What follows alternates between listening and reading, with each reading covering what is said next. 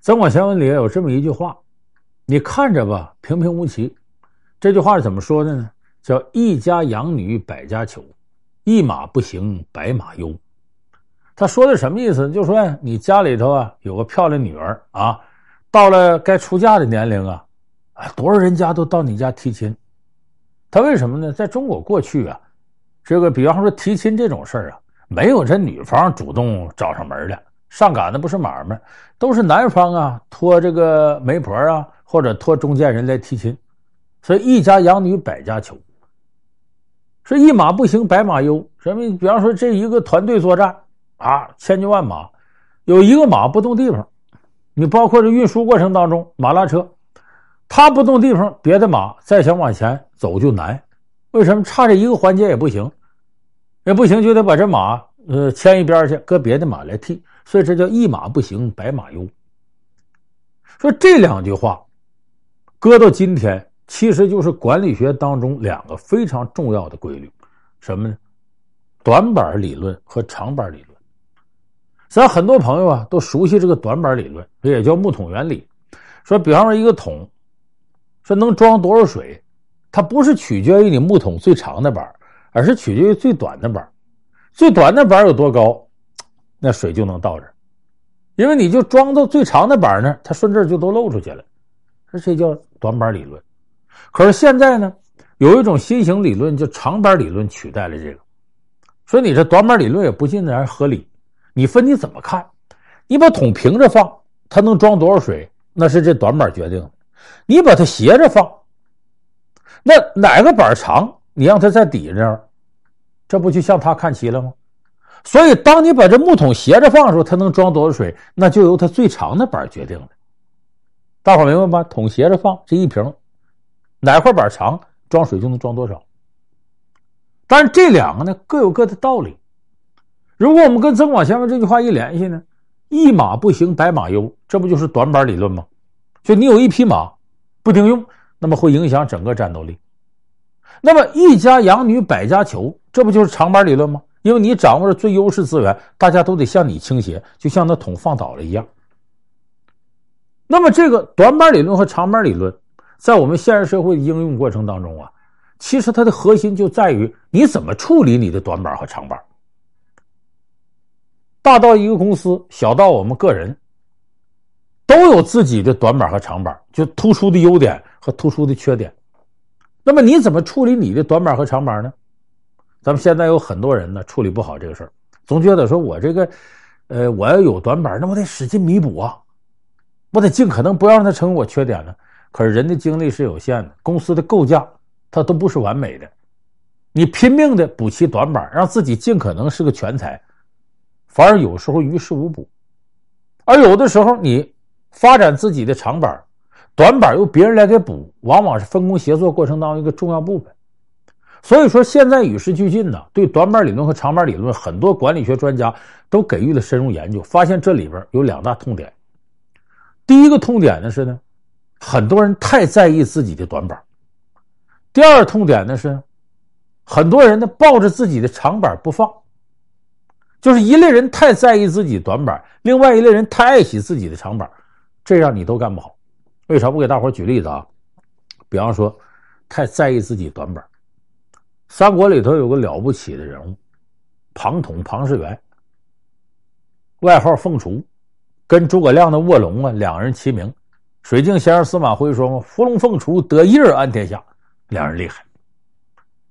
那么这庞统呢，我们说这个计谋韬略，这是他长板，他短板是啥呢？长得太难看，长得丑。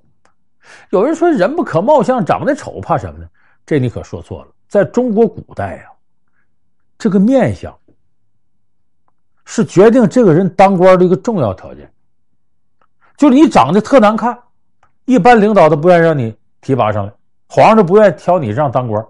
就多少回我在别的节目里讲过，就科举时代嘛，到了最后这个殿试了，皇上钦点的时候了，那就有那很多才学明明排第一，皇上一看长得难看，给他拨了下去了，或者给了他个榜眼探花，都不点他当状元。这倒不是说说是颜值控以貌取人，而是什么呢？过去的统治者啊，他觉得你这人面相不佳，对事业有妨碍，容易影响我的事儿。所以那个时候就经常有这样的问题嘛。就比方说你这个人，你想做官，如果有人要害你，就给你毁容，把你脸整的丑陋不堪，你就这辈子都别想当官。这在中国过去就有这样的事儿吗？汉代时候有个人叫薛轩，他这个人呢不太孝顺，他后妈死了。他跟他弟弟说：“他弟弟往上报说，咱们应该丁忧三年呐，呃，归乡守制啊。”但他说：“别一个后妈拉倒吧。”所以这薛轩他弟弟对他很不满意。哎，他弟弟有个好朋友叫申贤，哎，是个当官的人，就听这事儿啊，就指着薛轩鼻子骂：“你怎么这么不孝顺呢？你跟禽兽一般呢！”过了一段时间，这个申贤呢要升官了，当什么呢？说白了，可以弹劾百官的。他的意见很重要，谁要不行，他弹劾一他，可能皇上就罢免他了。这个时候，薛轩就很担忧，于是打发他儿子雇一个刺客，倒不是要害这个申轩的申贤的命，干嘛呢？把这申贤申贤给毁容了，那脸上就这么划两下子，反正这脸就丑陋不堪了。这申贤呢，这个面目没法见皇上了，最后官也没当成。你就说在过去。这个容貌对人的影响，那庞统庞士元呢，也确实因为长得太难看，很多人都不待见他。你看当初他到曹操那献连环计，是给东吴立了功的。到最后呢，鲁肃推荐他见孙权，孙权一见他长这模样，心里就不高兴。啊，问他你学的东西和周瑜比如何呀？庞统没瞧得起周瑜，一仰脖，某家所学与公瑾大不相同。孙权一听，你看你还瞧不起，走走走走走，就没用他。等诸葛亮呢，后来给他写封信，鲁肃也写了封信，两封信都在庞统手里拿着，去见刘备。刘备一看他长这么难看，也没打算重用他，给他派到耒阳当个县令。到那之后呢，这庞统倒挺聪明，哎、他假装的不理公务，天天喝酒，一百天不上堂。最后张飞来一看，这哪像话？他出来，大半天功夫把一百一百天以内的所有公事都处理完了。张飞一看真了不得，回去汇报给刘备，刘备才用他。那他为什么不把诸葛亮和鲁肃推荐信拿出来？他太在意自己的短板，就我这容颜丑陋，这是我短板吧？那么这个短板刺激的自己，变得由自卑变成了自负。我非得要出人头地，我非得跟这个较劲不可。所以他不拿出诸葛亮的信，不拿出鲁肃的信，我就拿你借你俩耳光，我丢人。所以后来呢，跟刘备入川的时候啊，打到洛城那，诸葛亮就给他写信，告诉他说：“那个地方你别去，我夜观天象对你不利。”明明呢，夜观天象这些手段，庞统也会，这是他长板。可是由于是诸葛亮说的，庞统就较劲。为啥？你看我到这儿来，咱俩能耐不相上下，我是副军师，你是正军师。就因为我长得难看吗？我非得较这个劲，明知不可而为之。你说不能去，我非去不可。我要赢了，我就打你的脸。所以个人怎么跟天命对抗？到落凤坡这儿，他叫凤雏，这地名也应了他的这个人生的终结点，最后被乱箭射死。就是他太在意自己的短板，一个劲儿跟着短板较劲，形成从自卑到自负，所以最终这短板把他给害了。所以这告诉我们呢，自己有那缺陷呢，你有时候明知道弥补不了，或者弥补的代价太大，你索性听之任之。干嘛呢？去补偿自己的长板。当然，抱着长板也有问题，就是你在意自己的短板，刻意了不好。那么又无比爱惜自己的长板也有问题。为什么？你这长板不见得什么时候都好使。我给大家举个例子，在这个八九十年代的时候，我们那个。拿着相机拍照啊，基本用的两家卷，一个柯达，一个富士。那时候柯达是世界上就是，呃，可以说裁卷最牛的了。我还记得我九十年代去采访 NBA 的时候，柯达赞助我们一天呢才给三个卷，都算计着花呀。就是这三个卷我什么时候拍完，我这都是好的。那时候柯达非常牛，但是到了二零一二年，柯达宣布破产保护，为啥？没人用彩卷了，都数码相机，谁还用你那个了？说是柯达落后呢？不是，柯达其实在八九十年代他就研究了数码相机，他在两千年的时候，他的数码相机技术已经很成型了，可是，在他内部呢，得不到重视，为什么公司觉得我们现在这裁卷业务这么好，你整个数码不用裁卷，自己祸害自己的吗？说这个技术很可爱，咱还是别发布了。所以他在数码相机的研究上就开始停滞不前了。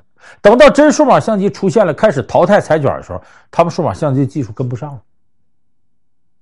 这一点我估计有很多做企业的人会感觉到，就是自己跟自己打仗是非常必要的。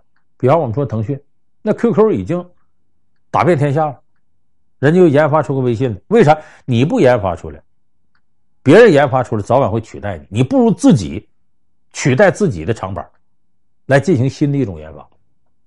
所以柯达这个教训就是，等到数码相机遍地都是了，他们明明先研制的，不肯拿出来，为啥？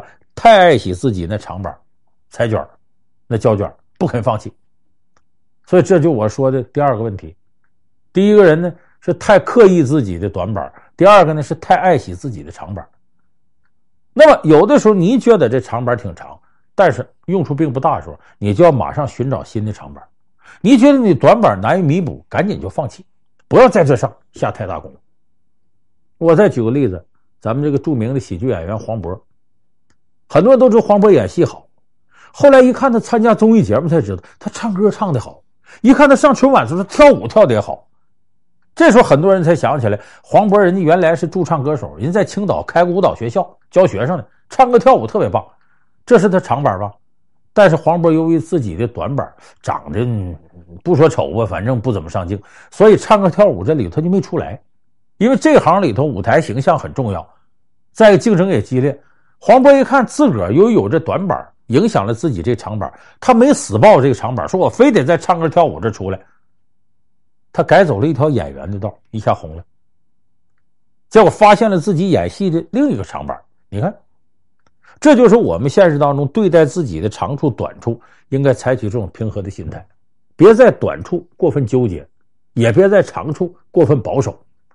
人生就是不断向前进步的过程，要不断寻找自己新的一种增长点，平衡自己长板、短板可能给自己带来的方方面面的影响。